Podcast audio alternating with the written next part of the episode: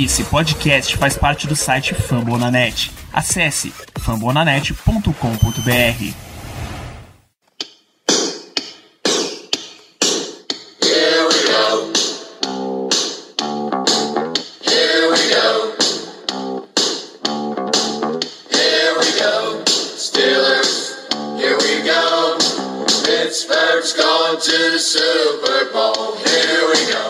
bem, pessoal, estamos aqui para mais um episódio do Black Yellow Brasil Podcast, episódio número 174. Falar com vocês sobre o Pittsburgh Steelers em fambonanet.com.br. O meu nome é Ricardo Rezende e sim, eu serei o host no programa de hoje. Terei essa difícil missão de substituir o insubstituível Danilo Batista, que está em uma missão a nível pessoal. Desejo que essa missão seja muito bem alcançada por você, Danilo, eventualmente quando você estiver ouvindo a edição do podcast. E é claro, como o Danilo fala, eu não estou sozinho aqui hoje. Tenho duas figuras ilustres para compartilhar a mesa comigo. Primeiro ele, o gigante Caio Melo. Boa noite, Caio. Por favor, se apresente para a nossa querida audiência. Boa noite, Ricardo. Olá, pessoal. Sempre um prazer estar de volta ao programa, ainda mais invicto, né? O único e último invicto da NFL na temporada de 2020. Sempre um prazer falar desse time, especialmente depois de uma vitória na situação que estamos hoje. E ele, que é o melhor de todo o Brasil, é claro, poder estar de fora hoje. Germano Coutinho. E aí, Germano, como é que você está? Bom dia, boa tarde, boa noite a todos os ouvintes. Estou bem, Ricardo, graças a Deus. Estamos aqui juntos para mais um programa e vamos tentar não desaparecer na segunda metade, né?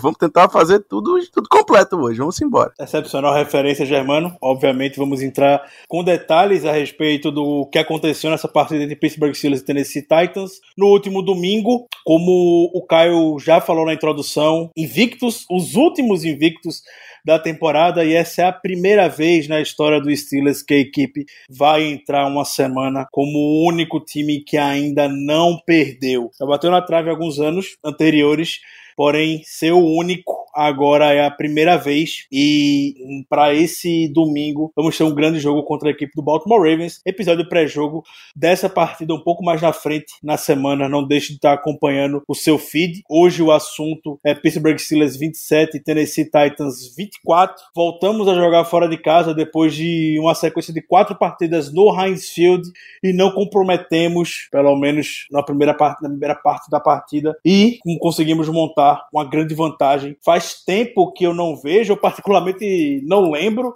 qual foi o último jogo que tivemos um, as três partes da equipe jogando de forma muito equilibrada. O ataque muito bem, começando muito bem, abrindo a primeira campanha com o touchdown depois de sei lá quantos jogos. A última vez foi contra o Patriots em 2018, então desde então a gente ainda não tinha aberto um, uma campanha com o touchdown a defesa anulando completamente o jogo, o jogo terrestre do Tennessee Titans. Foi uma tendência de todo o jogo, vamos falar um pouco mais daqui a pouco nos pontos positivos e pontos negativos, porém a defesa se impôs do jeito que a gente se espera que a defesa venha se impor como uma das melhores da NFL. E no special team, o Ray Ray McLeod explodindo para outro retorno, quase levou para casa e quase anotou um outro touchdown. Como a gente já está tocando nesses pontos positivos da partida, acredito que seja justo a gente levar esse ritmo de alegria, de felicidade com o momento do time para começar bem e como o Danilo, perdão, como o Germano acabou de falar, na segunda metade do programa dedicamos para essa pane que aconteceu na partida. Então, começando por você, Caio, um destaque positivo do jogo de ontem, por favor. Um destaque positivo é. Rapaz, eu vou de Spillane. É, o linebacker que substituiu o, o Devin Bush, né? Que provavelmente vai ser o substituto do Devin Bush pela resto da temporada. É, foi uma partida que eu não esperava tanto dele. Eu esperava que a gente fosse ver várias deficiências dele em campo. Até porque eu não esperava que é, é, a gente fosse fazer um trabalho tão bom contra o Derrick Henry. Mas, pô, o Spillane jogou muito bem ontem, muito bem. E teve a, a, jogada que, que mais chamou a atenção, né? Que foi aquela goal line que ele conseguiu parar o Henry no 1 para 1. Mas tirando isso, é tirar o chapéu pro, pro, pro Spillane, porque não é no trabalho fácil. O Derrick Henry também, é, eu acho que é justo botar a dupla de linebackers. Acho que o Vince Williams também merece esse destaque.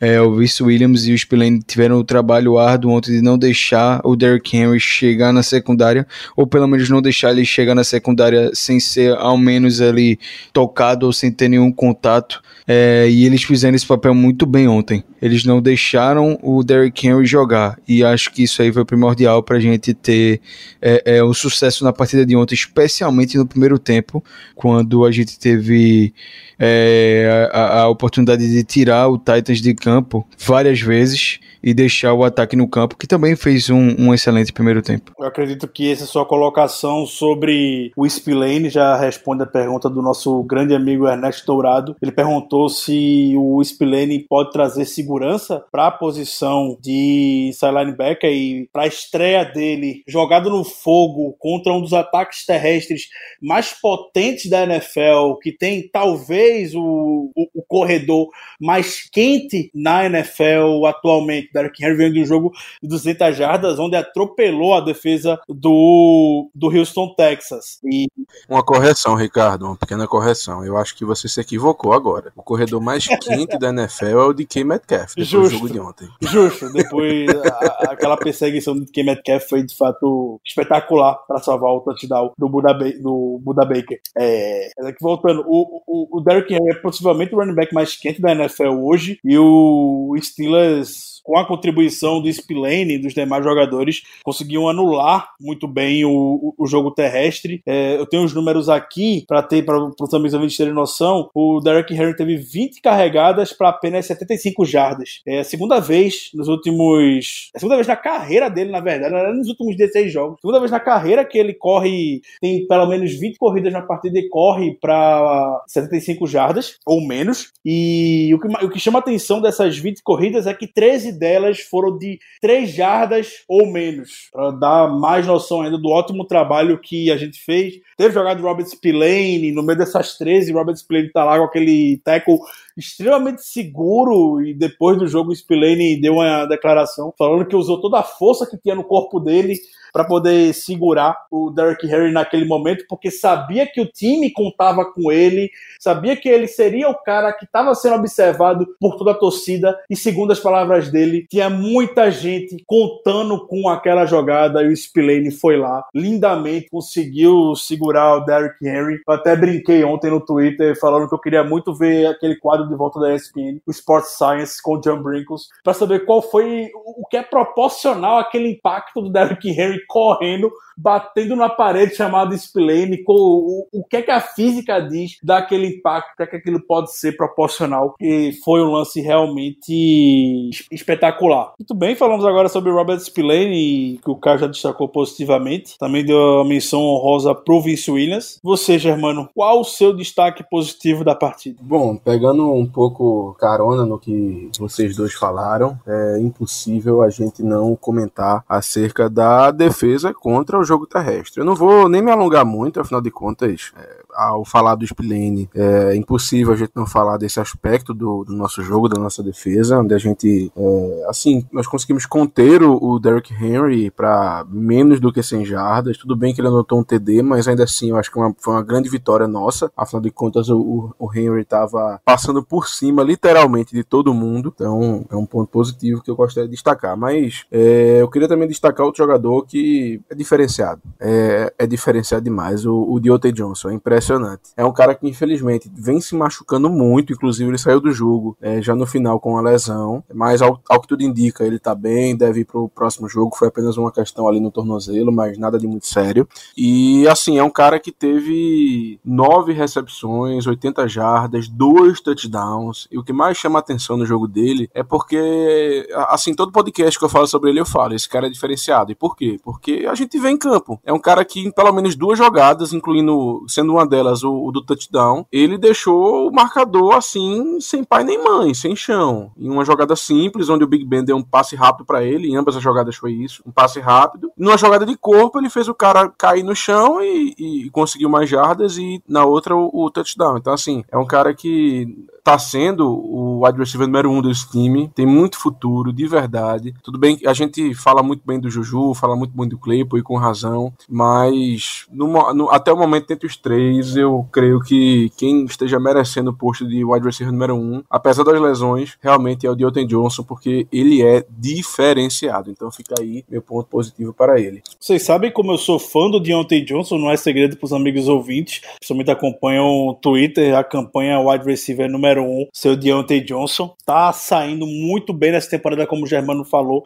e de fato chama atenção como o Big Ben tá querendo forçar, podemos dizer, essa, essa conexão. Eu não diria nem forçar, é mais porque o Deontay Johnson, de fato, é um cara que corre as rotas muito bem, é um cara que tá, que tá disponível, que tá livre. Big Ben, obviamente, vai estar tá procurando, acionando o cara que tá em melhor posição para poder fazer as jogadas. E, e quando o Deontay Johnson esteve em campo, com o corpo de wide receivers principal, quando tá com Juju, Claypool e Washington e o Deontay Johnson, é, o camisa 18 ele lidera o número de targets da equipe e basicamente ele, quando ele tá em campo, um terço das bolas estão indo em direção a ele. Na partida contra o Titans foram 15 targets e 49 tentativas que o Big Ben teve no jogo para 9 recepções, 80 jardas e 2 touchdowns, incluindo essas recepções, é, além dos TDs, conversões chaves de terceira descida. Quando a ESPN, ESPN não, perdão, a ESPN, quando a CBS, porque lá nos Estados Unidos também aconteceu isso, quando a CBS ficou sem as imagens do jogo por alguns momentos, lá no quarto quarto, o, o Deontay Johnson converteu uma terceira descida que foi chave para a gente poder queimar mais um pouco de relógio, aquela campanha final que o Big Ben acabou sendo infelizmente interceptado. Então é um cara que está conseguindo criar essa conexão, conseguindo criar essa relação realmente com com Ben Roethlisberger. É a primeira vez que estão jogando juntos. O Big Ben temporada passada ficou de fora no ano de rookie do Deontay, então agora estão criando mais esse entrosamento e a gente tá vendo para quem o Big Ben gosta de lançar é, essas bolas. Eu concordo com o Germano, apesar de poder gerar algum tipo de, de discussão, sobretudo pelo bom momento que o Claypool vive. É, eu acho que o Deontay Johnson é realmente o wide receiver número um desse time e faz por onde apesar de alguns momentos, alguns drops que teve, é, vale a discussão se naquela free play do Big Ben o Deontay Johnson poderia ou não poderia ter feito a recepção e que seria, seria touchdown. Enfim, a gente vai entrar no campo de, de suposições, tudo mais, se fosse outra pessoa ali. Mas dentro dos fatos que a gente tem, eu também classificaria o Deontay Johnson como wide receiver número um do time de forma muito justa e de forma muito merecida. Ô Ricardo, e vale ressaltar que é o segundo ano do Deontay Johnson na NFL e é o primeiro ano dele com Big Ben, tá? Então, tipo, não vai ser tudo perfeição, não vai ser é, maravilhas, é, não é normal que seja. É, a gente via o Big Ben ter uma conexão muito especial e absurda com o Antonio Brown, mas foi um cara que jogou o quê? É, quase 10 anos junto. É, eles jogaram juntos de 2010 até 2017. Então, 2017 é ou 2018? Até 2018. Então foram 8 anos é, é, juntos e a, a, a, conexão veio, veio aí a ficar especial lá pro terceiro ano. E esse é só o primeiro ano de Bacon de ontem. Eu acho que ainda tem muita coisa a se construir nessa, nessa, nessa conexão, né? nesse, nesse duo que a gente tem. É, eu queria, Ricardo, se puder fazer dois destaques positivos rápidos. Posso? Por favor, fique à vontade. O primeiro vai para o Cam Sutton, que substituiu o Mike Hilton na partida de ontem. Não é novidade para ninguém que o Cam Sutton é, é, um ótimo corner, é um dos excelentes defensive backs que a gente tem no time, de vários que a gente tem. É, mas ele substituiu o Mike Hilton, que estava tendo uma temporada espetacular, discutivelmente o melhor DB do time, né? É, vindo muito bem em situações de blitz, situações de tackles e defendendo o passe também. E ontem o Cam Sutton assumiu a vaga dele é, pela partida de ontem. Provavelmente o Mike Hilton deve voltar na próxima semana. E o Cam Sutton não fez feio, o Cam Sutton fez bonito demais. Jogou muito bem. Basicamente anulou o John Smith do jogo, os tight ends do, do, da equipe do do Titans não fizeram muita. Não fizeram basicamente nada no jogo aéreo contra a gente. O Cam Sutton teve muito bem na partida, com tackles muito seguros, coisa que a gente vê muito no Mike Hilton e é onde a gente viu o Cam Sutton fazer. E outro destaque positivo vai para o Ray Ray McLeod. Assim, finalmente os Steelers têm um special teams é, balanceado. Eu tô vendo o time bem nas três fases, uma coisa que eu nunca vi na minha vida. Eu já vi um time com ataque bom e defesa mediana, já vi um time com ataque bom, defesa boa, mas nunca com special teams bom. E é a primeira vez que eu vejo special teams dos Steelers muito bom, que cops fenomenais do Chris Boswell e finalmente temos um retornador. Ray Ray McLeod é, é um cara muito inteligente retornando a bola. Até agora não cometeu nenhum erro de retorno. E eu li no Twitter essa semana que fala muito sobre o Ray Ray McLeod. Toda vez que eu vejo o Ray McLeod retornando chute, eu lembro porque o Ryan Switzer tá no practice squad do Cleveland Browns a gente se safou muito. Perfeito, duas colocações bastante justas. o Seto, de fato, um cara muito valioso para a equipe, destacando ele, já que foi, podemos dizer, uma partida onde ele pôde atuar full time, saindo na níquel e não comprometeu, você falou muito bem, e isso visando até o futuro da temporada, Caio, você já comentou hoje até no nosso QG sobre o que Seto marcar tie já que não andou tão bem o John Smith, no domingo pode ser uma arma interessante para ficar em cima do Mark Andrews. Germano, se você não tiver mais destaques positivos, eu queria deixar o último aqui. Rapaz, eu tenho um.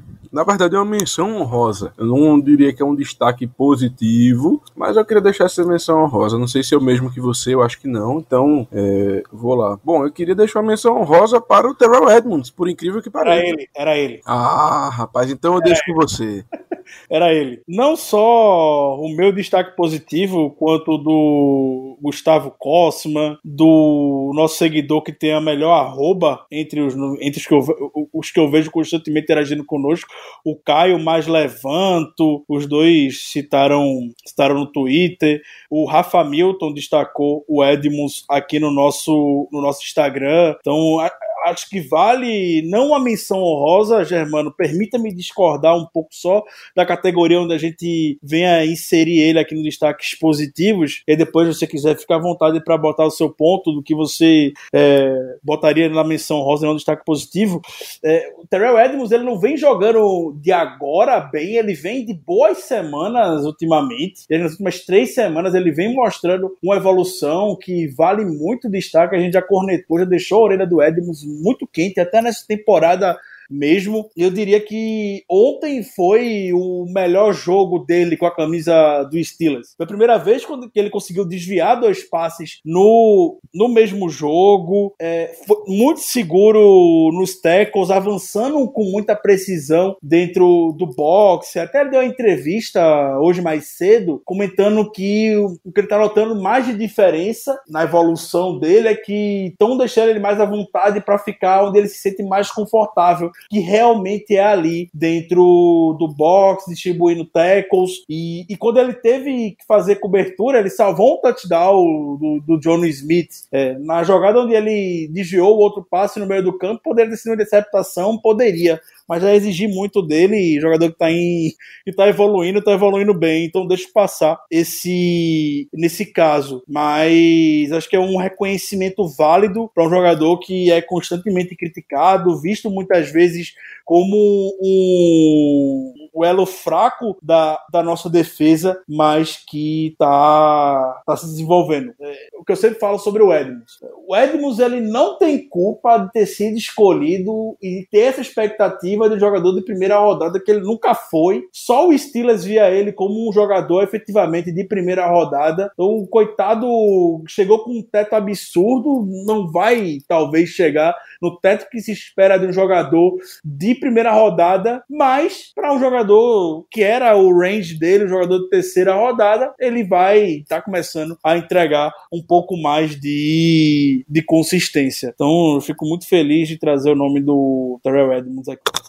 Aquela coisa, né? Quando é pra criticar, a gente critica, e quando é pra elogiar, a gente elogia. É como eu falei, na minha opinião, não diria nem que foi um destaque positivo, algo do gênero, mas para mim merece no mínimo uma menção honrosa, porque realmente ele é o elo fraco da, da, nossa defesa, isso é fato. Eu acho que ninguém discute isso. Tudo bem que agora, com a ausência do Devin Bush, enfim, mas é, normalmente seria ele o elo fraco, e, e ele realmente não vinha bem. É, até ganhou o jogo pra gente contra o Denver Broncos ali naquele sec, mas ele falhava muito mais do que, do que tinha partidas boas. Então, então, é, quando ele joga bem, quando ele não, quando ele não compromete, a gente realmente tem que dar, tem que dar é, um, um, destaque positivo para ele, ou pelo menos, como eu falei, uma menção honrosa.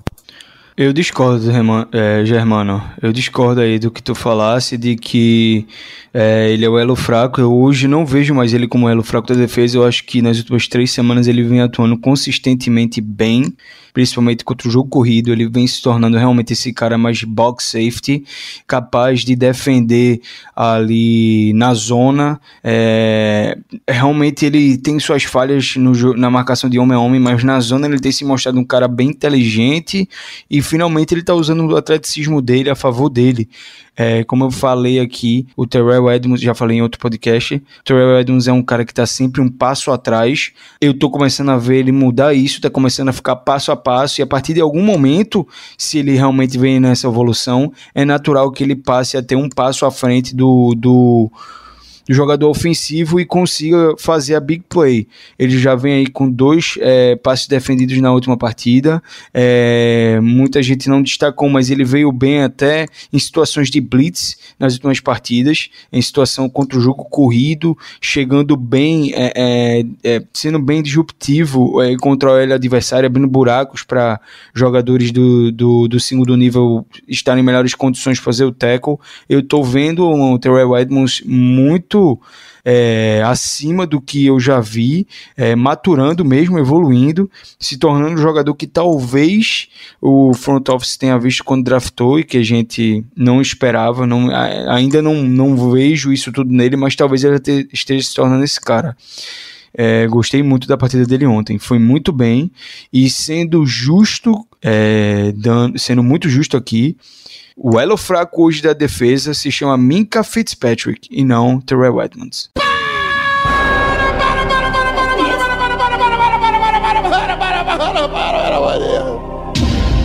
Que que é isso? Eu parei. Não, eu, eu ia parar agora. Eu ia parar agora. Eu não ia continuar, não. Eu só vou falar desse bicho no destaque, no destaque negativo. Eu ia. Morreu no Minka. Enfim, enfim. Vamos só para mais um destaque positivo e também só antes de me aprofundar um pouco mais nele, sendo um pouco mais justo aqui com os nossos amigos ouvintes que sempre participam, o Christian também destacou sobre a participação positiva do Edmunds, além dos que eu já citei anteriormente. Muito obrigado, Christian, o cara dos wallpapers aqui no Twitter. Por fim, só um destaque positivo para podermos encerrar esse bloco. Na semana passada ele já vinha, ele não vinha sendo criticado, longe disso, diria que se tivesse alguma crítica em cima dele, eram críticas injustas. É, o pessoal do Fantasy, principalmente, estava muito preocupado com o baixo envolvimento dele e até foi questionado na semana passada sobre isso. E o, esse jogador foi muito preciso na declaração, falando que não está nem aí, está fazendo 0,2 pontos, 0,5 pontos no Fantasy. O que importa para ele é que o time não perdeu ainda. E é óbvio que eu estou falando dele, o Juju Smith Schuster.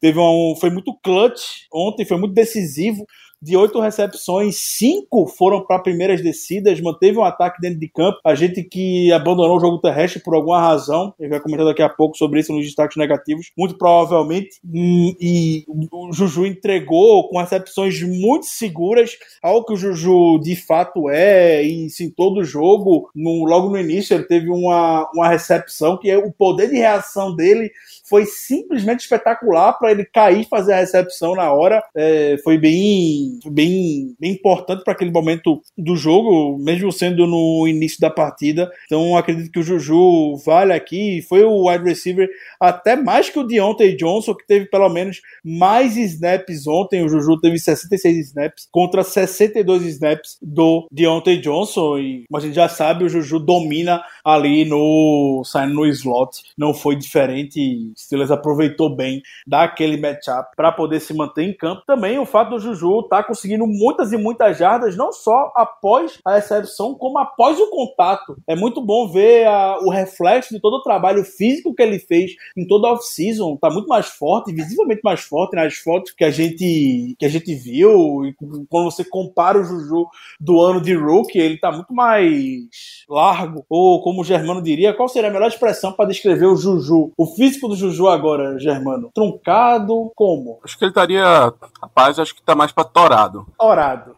Eu iria de rasgado. rasgado. Não, torado, eu, eu, gosto de torado aqui. O, o- o Juju tá mais torado. O adulto Juju em 2020 ele tá mais torado e isso tá bem visível pra gente. E é- e é bom quando a gente sente isso reproduzido no jogo. Porque a gente vê um monte de jogador torado por aí, rasgado por aí, que não consegue transmitir isso pro seu jogo. E o Juju tá conseguindo fazer isso muito e muito bem. Então, vamos lá para a hora que a corneta vai soltar agora. Destaques negativos. Vou começar por ele que tá aqui e não tá se controlando mais para poder falar sobre isso. Por favor, Caio, esse é o seu momento para você se consagrar o seu destaque negativo do jogo, por favor. Ricardo, 21 pontos na conta do Minka Fitzpatrick. 21 pontos cedidos no jogo de ontem. Não diria que 100% porque seria muito pesado falar isso, mas diria que 90% na culpa do Minka Fitzpatrick. A regressão do Minka de 2019 para 2020, no início parecia exagero, mas agora está muito claro. Eu não sei se ele está querendo fazer mais do que deveria, eu não sei se ele teve algum declínio físico, se está jogando lesionado, não sei. Mas que ele está muito mal em 2020, isso é um fato.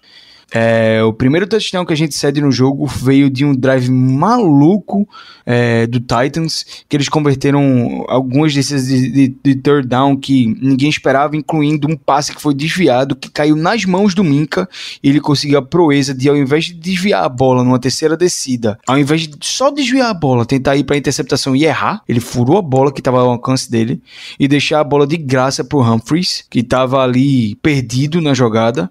Então o Minka, ao invés de tentar fazer o básico e dar a bola mais uma vez para o ataque, ele faz o que ele acha que é certo e, e cede uma big play desnecessária para o Titans, onde a gente deveria ter tirado o ataque deles do campo.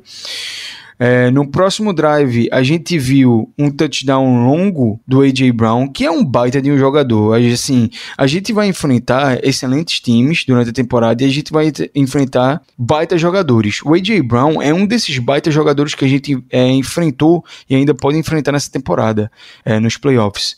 E é completamente normal que ele tenha excelentes números, até porque nenhuma defesa é perfeita. Mas o que o A.J. Brown fez naquela jogada, aliás, o que o Minka Fitzpatrick não fez, foi uma coisa ridícula. Ele simplesmente desistiu da jogada porque ele tentou interceptar o passe. E aí ele falhou. O A.J. Brown foi mais rápido que ele, pegou a bola e teve uma freeway por uma falha do center field. E o Minka foi incapaz de fazer o básico do trabalho dele, que é garantir o tackle e evitar que o cara tenha um ganho é, é, além do first down que ele já tinha conseguido naquela jogada. E o Minka foi incapaz, e aí foi mais um touchdown que foi 100% culpa do Minka, que na zona dele ele não conseguiu fazer uma cobertura, cobertura básica e fazer o tackle. Ao invés disso, ele se arremessou a bola muito cedo, precocemente tentando fazer a interceptação. E acabou que cedeu aquele touchdown ali de 73 jardas. É, mais 7 pontos aí na conta dele. E por último, o terceiro touchdown, o touchdown do Derrick Henry, que a gente tinha feito um excelente wall contra ele ali na, na end zone. É, os caras com Derrick Henry na linha de uma jarda tentaram lançar duas vezes a bola. Na primeira a gente conseguiu parar eles. É, conseguimos parar duas corridas do Derrick Henry na linha de uma jarda, inclusive aquela jogada excepcional, fantástica do Spillane. E depois o Minka Fitzpatrick vem com um holding para cima do Tyren. Inclusive que ele sabia que o cara ia correr a rota flat naquela jogada, porque ele avisou ao Cam Sutton naquela jogada e ele trocou de posição com o Cam Sutton naquela jogada. Eles estavam os dois alinhados naquela posição ali. Ou foi o Cam Sutton ou foi o Steven Nelson. Eu acho que foi o Cam Sutton. Os dois estavam alinhados ali. Ele inverteu de posição, avisou que ele ia marcar o John Smith e faz aquela precepada que ele fez. Segura o cara é, é, durante a rota inteira, ao invés de se antecipar a ele, coisa que ele podia fazer. Ele viu o que ia acontecer, causa uma falta patética numa quarta descida e entrega basicamente o touchdown de, de bandeja pro, pro Tennessee Titans. Então o Minka Fitzpatrick realmente teve um, uma partida desastrosa ontem. Não é a primeira partida desastrosa que ele tem na temporada, com vários erros, inclusive de tackle, coisas básicas.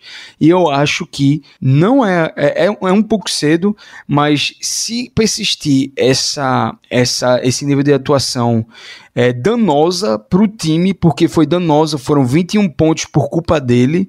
A gente tem que sim que começar a debater se não vale a pena começar a botar ele no banco e ver um pouco mais de Sean Davis. Aliás, começar a ver Sean Davis em campo, porque Sean Davis não era bom, mas também não era horrível como o Minka vem jogando. Uma vez que você extravasou seu desejo de falar sobre Minka Fitzpatrick, é, eu, eu concordo com alguns pontos que você trouxe, mas eu ainda não iria tão longe longe de pedir ele para ir pro banco a gente sabe, a gente é muito clubista, a gente é muito overreaction aqui, natural, de fato, temos essa nossa, essa nossa posição aqui, mas eu ainda não botaria ele no banco justamente pelo que ele já fez no jogo contra o Browns, por exemplo, que em uma jogada ele consegue mudar completamente, talvez, o, o rumo do jogo, mas eu concordo que a temporada dele tá muito aquém do que se espera e muito provavelmente esse jogo de ontem foi o pior dele com a camisa do Steelers por esses erros que você acabou de pontuar, para mim, o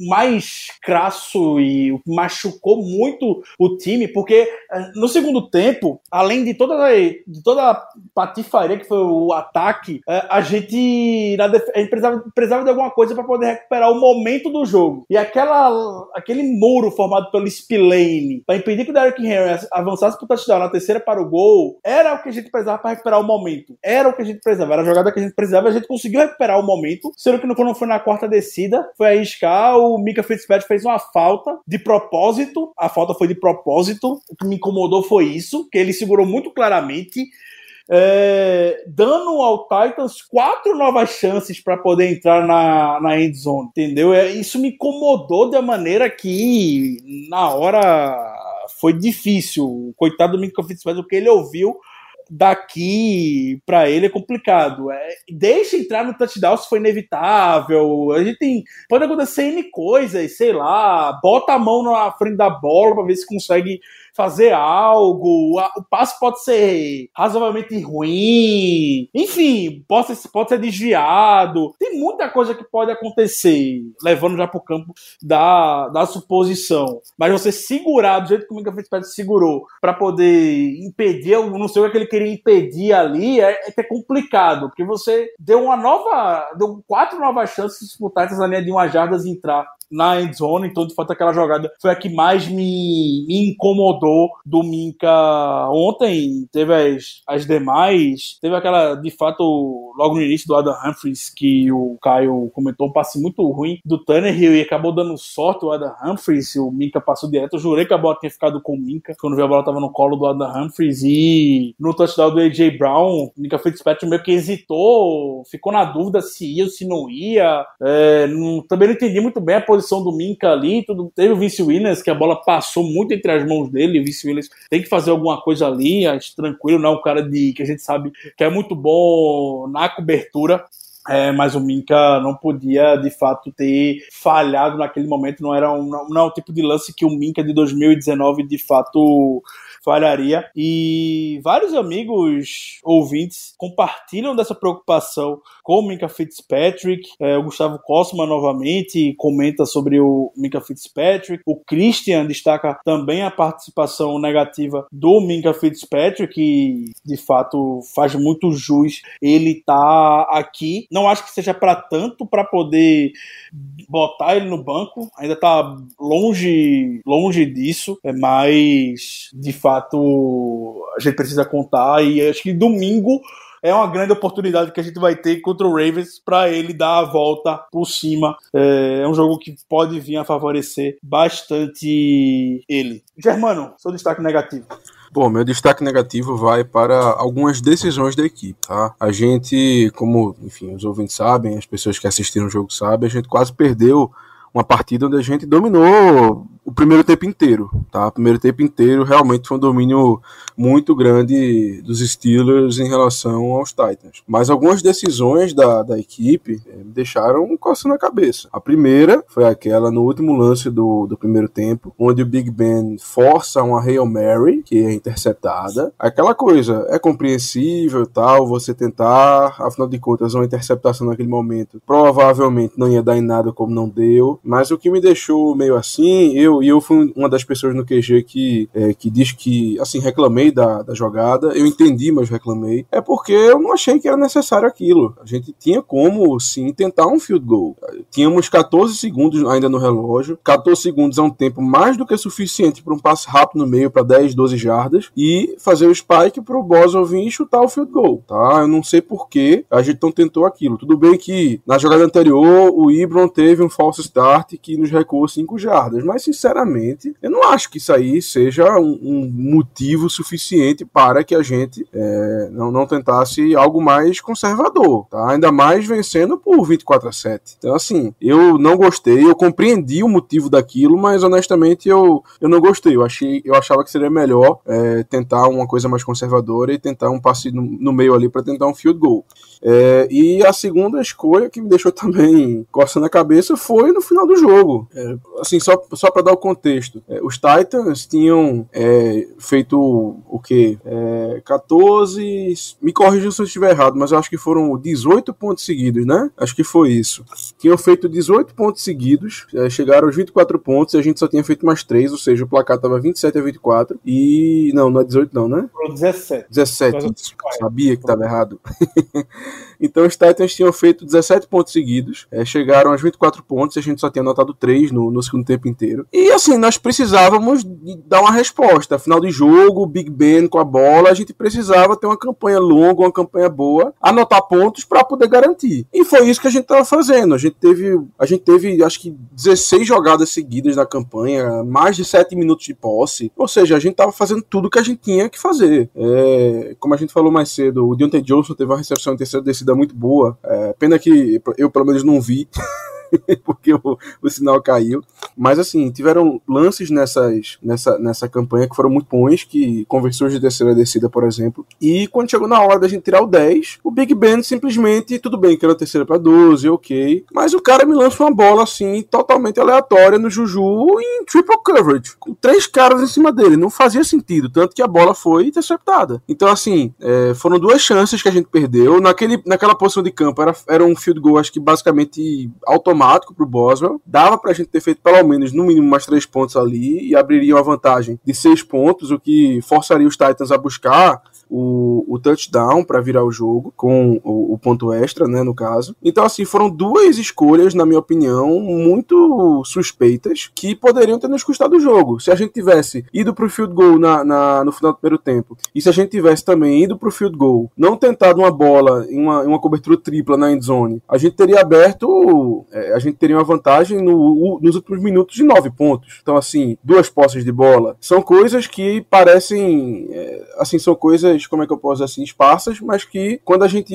vê o contexto todo do jogo, a gente nota que elas fazem diferença. Então, assim, meu ponto negativo principal vai ser isso. Vai ser a escolha da equipe em algumas situações que poderiam ter nos custado o jogo. Graças a Deus não nos custou, já que o Goskowski errou lá o, o field goal de 40 e poucas jardas, mas a gente podia estar aqui falando de uma derrota por causa disso, porque a equipe foi displicente em dois momentos que ela não poderia ter sido. Essa preocupação sobre a decisão no, no final do segundo tempo também repercutiu aqui entre nossos amigos ouvintes. O Robson Carlos destacou que não foi de fato a melhor decisão, concordando com que você com, com, com o seu ponto, Germano. É, eu vou fazer um contraponto com relação a isso. Na hora até comentei no Twitter, fui alvo de críticas, obviamente, com, com relação com relação à decisão, mas é, qualquer decisão que você tome que seja voltada para você vencer o jogo jogo de alguma maneira, sei lá, seja um. Você tá perdendo por um ponto e em vez de empatar, você vai para um two point conversion. Eu tô ok com isso também. Nas devidas proporções, é óbvio com a situação que a gente tava, tava vivendo. É, mas qualquer situação que tenha dessa, que a gente consiga tirar algum tipo de, de vantagem para anotar algum um touchdown, como foi o que a gente teve, um lance, uma Hail Mary, é, eu tô ok com a tentativa. Até como o Tony falou, o Tony foi questionado sobre isso após o jogo, e aí o Tony sempre usa aquela frase já marcante dele: é, a gente don't live in our fears. A gente, a gente não vive com medo de arriscar, a gente não tem medo, e aí junto ao casamento perfeito. Tony, Big Ben, Big Ben é o rei de querer arriscar. Eu não lembro quando foi a última vez que o Big Ben teve a chance de lançar um Hail Mary. Eu tava até levantei esse ponto no nosso QG, eu não faço a menor ideia, não, não, lembro de ter visto o Big Ben lançando algum Hail Mary, já teve oportunidades anteriores, a gente decidiu não seguir, e ontem a gente acabou fazendo isso. Eu aposto que o Big Ben era a pessoa mais feliz dentro de campo fazendo esse, fazendo esse lance. O que pode se questionar, talvez, é o, o, como a jogada se desenhou. Todo mundo foi, quando a gente olha lá pra endzone, todo mundo partiu, correu logo pra, pra anotar o touchdown, mas o Deontay Johnson não é o melhor cara que você tem para de fato fazer aquela recepção. Você tem o Claypool, um cara muito físico, que pode fazer essa recepção. O próprio Juju é muito bom nessas recepções mais contestadas. Então, eu não questiono a decisão tomada de arriscar o Hail Mary, eu questiono o desenho e como isso foi planejado, que nem de perto foi o, o, o melhor desenho para você ter e ter que forçar essa bola no Deontay Johnson, dando a menor possibilidade disso. Hail Mary é 50-50 bolas, geralmente, sempre. Então, pelo menos que se você for tomar essa decisão, que tome com os jogadores. Então, para mim, não questiona a decisão, ok, tô super ok, pode arriscar, tranquilo, pode deixar três pontos lá no campo, beleza, acontece. É, mas a maneira como a jogada se, se, se desenhou, eu não, eu não gostei. É, e sobre o ponto do Big Ben, que eu acredito que é uma preocupação que todo mundo também deva ter, deva estar curioso para estar tá ouvindo a gente falando sobre, sobre isso é, Big Ben, de fato, três recepções, 49 passes, é a menor necessidade de forçados do, do Big Ben no jogo, enfim. É mas eu diria que os piores passes dele não foram os interceptados. Teve esse que o Germano destacou, que estava na cobertura tripla e, e tudo mais. É, o Big Ben até conversou de forma indireta também sobre, depois do jogo sobre isso. O que ele disse foi basicamente: eu vi um, um mismatch entre o Juju e um linebacker. Eu imaginei, eu tenho que lançar uma bola boa pro Juju pegar. O Juju chegou até a tocar na bola, mas ela foi desviada e caiu na, na, na mão do defensor. O, o Alex Kozora do Steelers de Poe compartilhou hoje pela tarde um, um print da jogada, é, com a, mais ou menos mostrando a visão do Big Ben, na, visão do Big Ben profunda, o que, é que ele viu foi realmente esse mismatch. Ele não viu, não dá para ele ver os dois jogadores ali na, na cobertura é, do lado do. Juju e o linebacker do Titans estavam ali no meio, e tem dois jogadores do lado fazendo a cobertura também na endzone. É, não foi nem de perto a melhor decisão do Big Ben, de fato, tinha vários jogadores no meio do campo que a gente poderia ter tido um pouco mais de segurança e talvez ter conseguido um first down, é, mas eu não, não consideraria que esse foi, a, foi, foi uma das piores decisões do Big Ben dentro, dentro de campo no jogo. É, diria que ele teve outros passes, ele estava mais errático do que estava vindo a temporada até então. Teve lances que. É, teve um lance que ele lançou, de fato, mundo só tinha jogador do Titans, e ainda bem que a bola não foi interceptada, forçando a bola no Juju, por exemplo. É, então, eu não botaria Big Ben como um destaque negativo, apesar de ele ter feito a pior parte dele na temporada. Eu botaria o Big Ben como uma menção honrosa, destaque negativo. É, e até um curioso que o Big Ben na semana passada ele comentou que não gosta de jogar em Tennessee, ele não se sente bem jogando em Tennessee e que ele geralmente joga mal. Então, a gente viu o, uma atuação, uma atuação do Big Ben justamente em um ambiente onde ele não se sente muito, muito à vontade.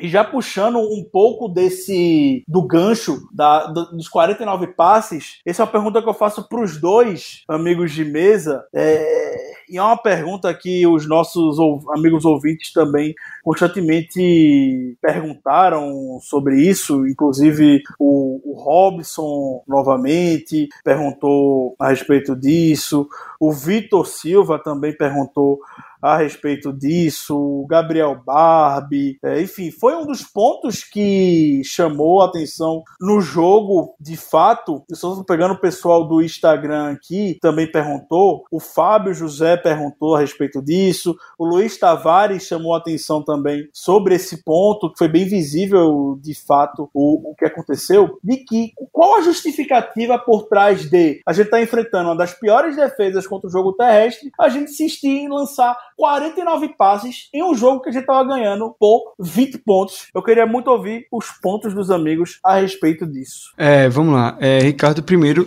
eu não concordo que a gente abandonou o jogo terrestre. Não concordo. Eu acho que a gente bateu numa barreira. Eu acho que ontem a gente viu um limite do nosso jogo terrestre é, com o James Conner. Ele foi muito bem na partida, não, não vou tirar isso dele, mas a gente sabe que o James Conner tem um limite, tá? E ele é, por muito, de longe, o melhor corredor desse time. E a DL do Titans, é, eu creio que é o único ponto, não a DL, mas o front seven do Titans é o único ponto positivo do time, da defesa deles. O, a secundária deles é, é bem abaixo do front seven, pelo menos vem jogando abaixo.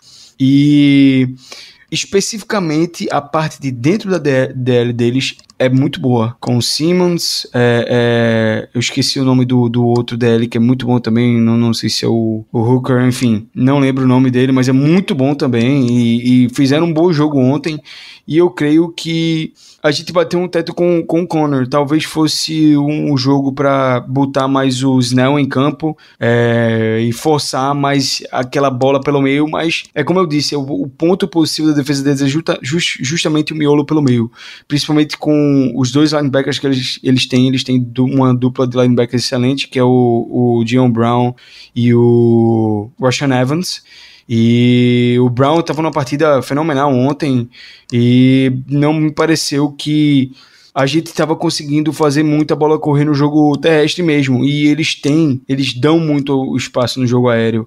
Então, como a gente vem fazendo isso de jogo a jogo, o ataque vem fazendo isso de jogo a jogo, vem se adaptando ao adversário e não mostrando uma, uma personalidade. A personalidade do ataque vem sendo é, se, é, se moldar ao adversário. É, eu creio que foi proposital o fato dele, de, do Big Ben ter lançado tanta bola, foi, o, o fato de a gente ter utilizado tanto o jogo aéreo. É, já não é, foi uma crítica minha no início da temporada a questão do mau uso do jogo terrestre já não é mais. Eu já vejo isso de, de outra maneira, eu já vejo isso mais como realmente um molde do nosso ataque. O nosso ataque, a identidade do nosso ataque, ela, ele é é um ataque muito dinâmico, então vai depender muito do adversário como a gente vai jogar. E o James Conner teve uma boa partida ontem, mas ele já estava batendo no limite ali de mais de 20 corridas. E a gente sabe o que acontece com o James Conner quando a gente dá a bola para ele para mais de 20 vezes. Começam a aparecer falhas técnicas do James Conner, ele começa a soltar a bola, e também físicas. Ele se lesiona. E talvez o Mike Tomlin não tenha confiado no, no McFarland. É, Jalen Samuels também não, não se confia tanto, é, correndo com a bola. E no Snell para carregar o piano ali pelo meio da defesa do Titans, até porque é justamente a parte da defesa do Titans que funciona melhor como unidade, aquele miolo do meio é, não à toa, esse foi acho que o primeiro é, jogo desde a semana 2 que o Conor não passou de 100 jardas e não teve nenhum touchdown. É, então o Conor vem tendo uma temporada muito boa, mas eu acho que a gente também, em algum momento on ontem, teve que preservar o nosso melhor running back, porque a gente estava com uma liderança boa é, o jogo pelo meio, terrestre pelo meio acabaria forçando muito o Kona, que deu para perceber que já estava no limite, porque esse é o limite dele. Eu falei várias vezes nessa temporada aqui, o Kona melhorou muito, principalmente porque o ataque aprendeu qual é o limite dele, entendeu qual é o limite dele, está sabendo usar ele muito bem. E o Snell é, realmente é o cara que corre entre os tecos e que não encaixaria bem no matchup. Então eu creio que foi por isso que, que o Steelers decidiu fazer esse tipo de jogo e decidiu explorar mais mesmo os corners deles, que são fracos, são bem abaixo da média. O Malcolm Butler cede um, um turbilhão de jardas é, o, o, melhor defensive back deles ontem, o Bayard é muito bom, mas o melhor defensive back deles ontem foi a Manny Hooker, que conseguiu um, algum, a big play e, e, outras boas jogadas defensivamente. Então, eu fico realmente com, com um gameplay bem moldado contra o adversário. Acho que as falhas do ataque não ter ido tão bem e a gente ter ficado todo tempo sem marcar ponto no jogo vai mais para a questão de turnovers que a gente cedeu por bobagem nossa. A OL não teve tão bem no jogo assim. acho que o Big Ben teve três ou quatro passes desviados. Então é algo que precisa ser corrigido para o próximo jogo. E o Big Ben realmente ser um pouco mais conservador com a bola. É, apesar de não botar muita culpa dele nas três interceptações, ele precisa ser um pouco mais, mais conservador. Como o Ricardo bem apontou, é, ele podia ter feito um passe mais curto e conseguindo o first down muito mais fácil do que lançar aquela bola pro touchdown pro Juju, uma cobertura bem apertada. Apesar de ser um matchup bom contra o linebacker, era uma cobertura bem apertada.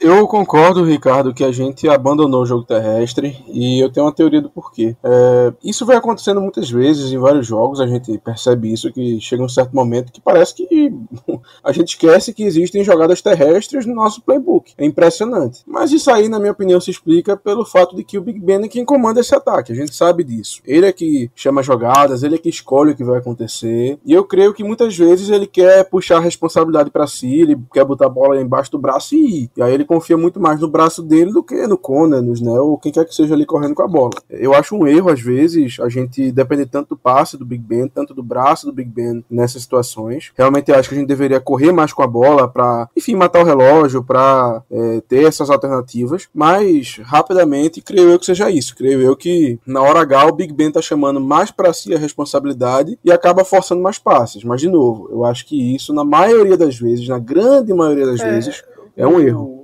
Caio levantou alguns contrapontos que são interessantes. Eu até fui verificar, o Kona, de fato, ele não está passando das 20 já, das 20, das 20 tentativas de corrida por jogo, está sendo o teto dele de fato. É, não era um dado que eu havia, havia me atentado, mas mesmo assim, você tem um, um depth de running back que já mostrou um pouco de serviço nessa temporada. O Benisnel já teve jogo de mais de 100 jardas na estreia contra o Giants, por exemplo, e até em situações que são mais delicadas, que você precisa de first downs, e em situações quando o jogo está muito mais apertado, por exemplo, você botava o Benisnel. E ontem, mesmo com a vantagem razoável, a gente não envolvia o Snell, o McFarland só teve uma carregada no jogo, o Samuel se envolveu também algo que ele não está fazendo muito muito nessa temporada, mas muito, muito pouco, só uma vez. Enfim, a gente tem um depth próprio para isso e eu não acho que essa limitação, por mais que seja um ponto que esteja fazendo sentido pro Cone, esse teto de 20 carregadas por jogo, seja justificativa para a gente abandonar o jogo terrestre. E eu tenho até uma teoria por trás do, dessa questão de a gente abandonar o jogo terrestre, porque o que aconteceu foi o quê? Os wide receivers funcionaram como uma extensão do jogo terrestre, basicamente, bolas muito curtas para poderem jogar no espaço. Uma vez que isso foi devidamente diagnosticado pelo Mike Vrabel, pelo time Tennessee Titans, e o time Tennessee Titans é muito, mas muito bem treinado. O trabalho que o Mike Vrabel faz lá em Tennessee é espetacular, é muito, muito bom, é gigante. O Tennessee Titans não tá vendo dessa sequência maravilhosa que chega no final da conferência e tudo mais em vão. E a gente ganhou de um grande time. É bom res ressaltar isso. É, e o Mike Vrabel conseguiu diagnosticar e a gente começou começou a ver o Jeffrey Simmons desviando passes, conseguindo a interceptação, porque os passes estavam sendo muito rápidos e curtos para o jogo, o jogo aéreo funcionar como uma extensão do jogo terrestre, já que a gente não estava dando a bola para o James Conner, basicamente. E aí também, em alguns momentos, a gente fez play action no segundo tempo, quando ninguém do Titans caiu em play action, porque sabe que a gente não estava usando jogo terrestre, enfim, né? é, é, mais um momento que eu questiono muito o, o trabalho do Randy Fitch, né? E aí vem mais gente que questiona, como falei no início, os amigos é, que mandaram perguntas, como o Luiz Tavares, por exemplo, o próprio Robson Carlos também, com puras críticas ao, ao play calling do, do Randy Fitcher no segundo tempo e eu concordo com, com esses pontos. É, para mim não existe, já foram erros do passado, que a gente já perdeu jogos no passado por conta disso. A gente tomou, por exemplo, a maior virada da nossa história do Heinz Field contra o Los Angeles Chargers a gente abandonou por alguma razão o jogo terrestre. Ontem a gente quase tomava a maior virada que a gente já viu. A gente nunca perdeu um jogo com a vantagem de 20 pontos e foi por pouco que a gente não complicou. Então, é, não, não, são coisas que a gente vê todos os times fazendo. E eu aproveito novamente também para re,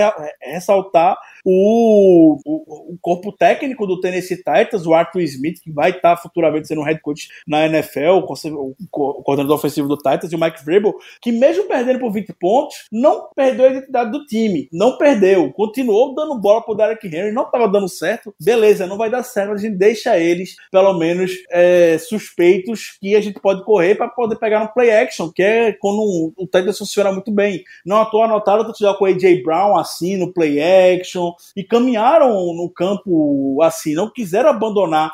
Diria que 85% dos times iriam só mandar a bola forçar a bola para o seu running back poder, seu running back, perdão, o seu quarterback poder lançar. Em nenhum momento o Titans quis abandonar essa identidade dele e conseguiu é, encostar, encostar no placar. Se fosse aquela vantagem no início do jogo, a gente provavelmente teria tomado a virada. É, então é só levantar esse, esse ponto também, e também levantando esse último ponto, eu só quero também realçar o tamanho da nossa vitória. A gente não ser de um time qualquer, a gente ser de um time que está nessa sequência maravilhosa, que tem um técnico muito competente, está se mostrando um dos grandes nomes da NFL como head coach nos últimos anos. Surgiu como revelação e a gente tá saindo muito, muito, muito bem. É Ô, Ricardo, bem. e vale ressaltar, são, é o atual vice-campeão da IFC com méritos. Exato. É o time que tirou o Patriots e Tom Brady dos playoffs no ano passado, por mais que gente queira dizer que isso não significa nada, eu acho que significa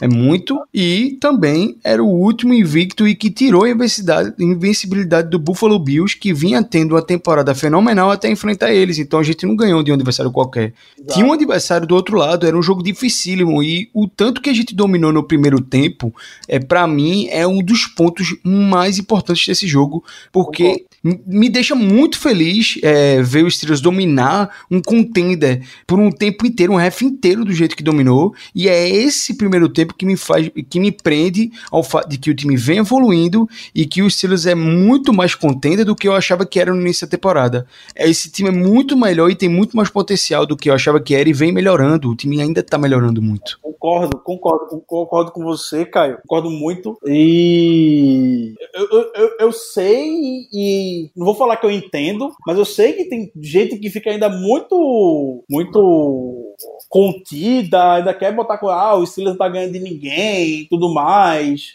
como a gente já está falando nas últimas semanas, vencer na NFL é, é, muito difícil, você só agradece por isso, de vez em quando você vai contar com a sorte. Por tantos e tantos tempos, tantos anos, a gente brincava que o Patriots tinha um pacto, porque sempre acontecia alguma coisa pro Patriots ganhar. A gente fala o Ravens, é um time muito sortudo do Ravens também. Então, bons times, de vez em quando, contam com a sorte para poder vencer. E aí, a gente vê os outros times que o pessoal sempre quer botar muito acima do Steelers. É, por aí, a própria torcida do Steelers quer diminuir para botar esses times um pouco mais acima, como por exemplo o Seahawks se complicando contra o Arizona Cardinals, o Bills, como o Caio já falou, que vinha muito bem, perdeu para o Titans de forma bem complicada, 42 pontos tomados e sofreu para ganhar do New York Jets. É, enfim, o pessoal ainda tá muito contido com o Steelers, mesmo o time conseguindo ganhar no meio das dificuldades. A gente tá acostumado a ver o Steelers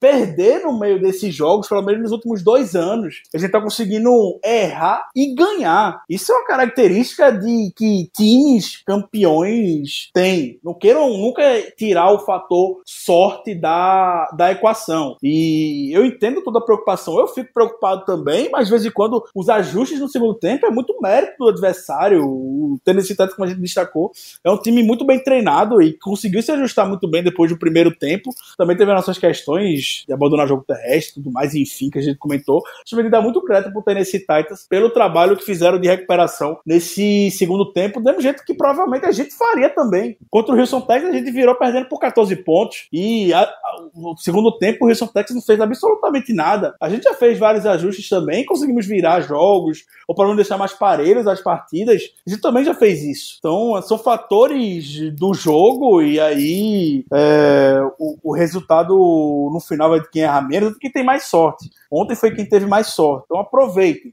Esse time dos Steelers é muito especial. Não fiquem querendo ficar contidos. Ah, não, o time só tá ganhando de, de time fraco. Ah, quando pegou um time bom, foi isso aconteceu. Só agradece. Nunca na história a gente viu o Steelers sendo o último time invicto. Aproveite o momento. Esse time é muito especial. Dito esse desabafo, vamos só mais algumas perguntas da audiência, que a gente já tocou em vários e vários pontos é, dos amigos que perguntaram, é, mas vamos, vamos, passar só por algumas bem breves. Uh, o Ortiz, ele faz uma pergunta interessante. O que é que mais surpreende nesse time? Germano Coutinho, o que mais surpreende você e os Steelers esse ano? Rapaz, é uma boa pergunta. O que mais me surpreende nesse time... Foi uma boa pergunta mesmo. Eu não, eu não tinha parado. É uma ótima pergunta.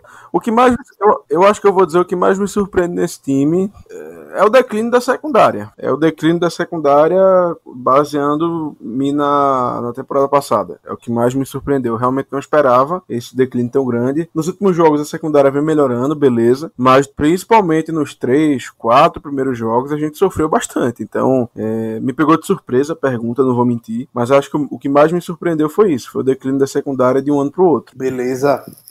Mais uma pergunta aqui, uma pergunta do Twitter, uma pergunta do Instagram também. Se você não segue o Instagram, BlackYellowBR, não deixe de falar conosco. Caio, o Rafa Milton faz uma pergunta também interessante. Qual, com base no que a gente já viu até agora na temporada, qual será o nosso recorde final da temporada regular? Libera o seu empolgou. E já aproveita e emende com, seus, com suas considerações finais. Vamos lá. É... Rapaz, prever o recorde final é um pouco difícil. Eu acho praticamente impossível que a gente acabe a temporada invicto. Eu não acredito nesse tipo de coisa. Eu acho que tem que ser um time muito, muito, muito super dominante. Talvez esse time de hoje com o Le'Veon Bell de running back e o Antonio Brown sem ficar reclamando e pedindo a bola o tempo todo seria com certeza o time para ficar invicto, mas não é. Então é um ataque muito bom, muito dinâmico, mas eu acredito que ainda tem algumas falhas, justamente é, algumas coisas que. A gente tem um ataque muito jovem, então erros vão acontecer, ainda não, não é um, um ataque muito redondinho. A defesa vem, como o Germano falou, vem. A secundária realmente teve um declínio, que foi claro. Eu acredito que a gente termina essa temporada com aproximadamente entre 13 e 15 vitórias. Entre 13 e 15 vitórias.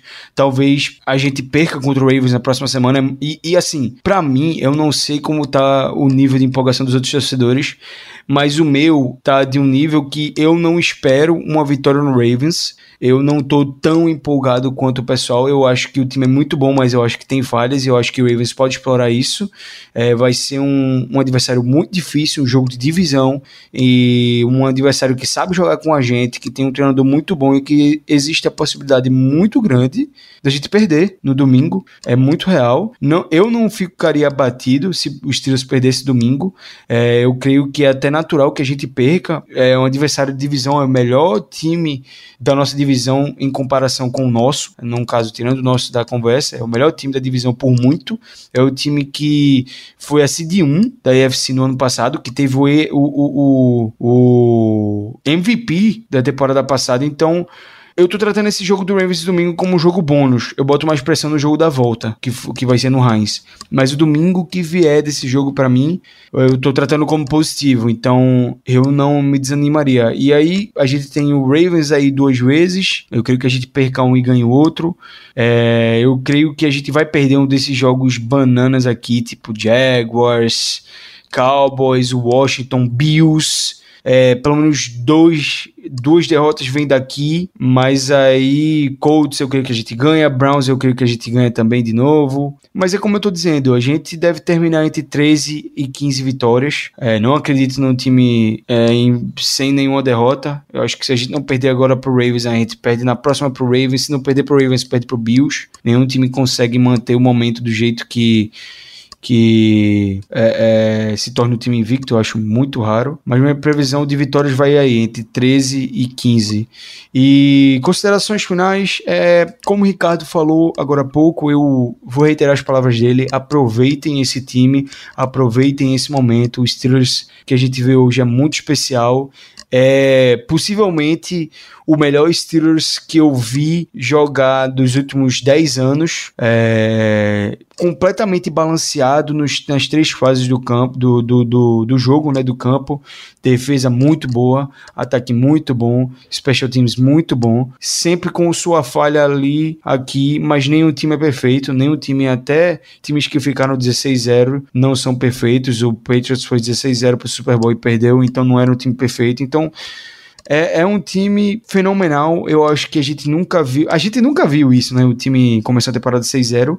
E não acho que vai ver de novo. Eu acho que é algo muito raro. A gente tá acostumado a ver os Steelers perder na semana 1, na semana 3 e ter um bounce back, ter perder antes da bye week, voltar ganhando depois da bye week, enfim, pezinho no chão, mas aproveitar um momento que esse time realmente é muito especial e muito diferente do que a gente já viu. Germano, suas considerações finais. Pô, minhas considerações finais vão para o fato de que a gente está vindo de dois jogos onde nossa defesa é, teve testes duríssimos relacionados ao jogo terrestre. No caso, contra o Browns, que era o ataque número um da NFL em, em, questões de jardas terrestres. Aquele, tudo bem que eles estavam sem o Chubb, mas mesmo assim, era, é ainda assim um ataque muito forte nesse aspecto. Sequência, enfrentamos os Titans, que tem provavelmente o melhor corredor da temporada, que é o Derrick Henry. E agora nós vamos enfrentar o time que tem o melhor quarterback correndo com a bola. Então, assim, são três desafios imensos para nossa defesa no aspecto do jogo terrestre. Nos dois primeiros, ela se portou muito bem.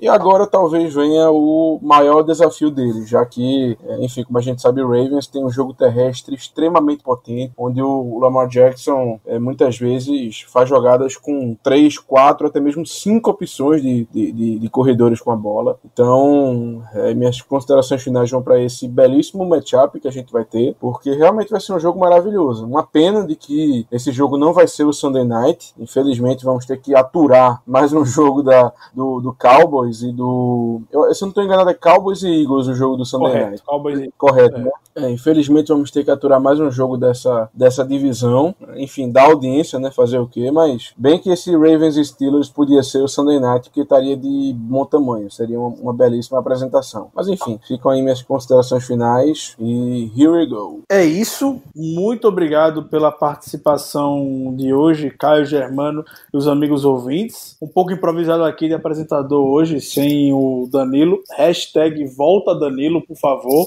Precisamos de você fazer essa condução de forma impecável. É, fiquem ligados no nosso feed. Além desse episódio essa semana, estamos postando o No Terrão agora também no, no, feed do Black Yellow Brasil. Na semana passada tivemos episódios 1, 2 e 3. Essa semana pretendemos fazer os episódios 4, 5, 6 e assim por diante, procurando atualizar vocês basicamente de forma diária sobre o que está acontecendo com o Pittsburgh Steelers aqui para vocês, sem a necessidade de ter que esperar a gravação do podcast. Final da semana, nosso tradicional episódio de pré-jogo. Tem tudo para ser com aquele clima gostoso de rivalidade entre Steelers e Ravens. Não deixe de conferir nos principais feeds, iTunes, Google Podcast, Spotify, Deezer e aonde você for procurar o seu agregador de podcast, você bota lá Black Yellow Brasil, você vai nos encontrar. Muito obrigado pela audiência, um grande abraço para todos e até a próxima.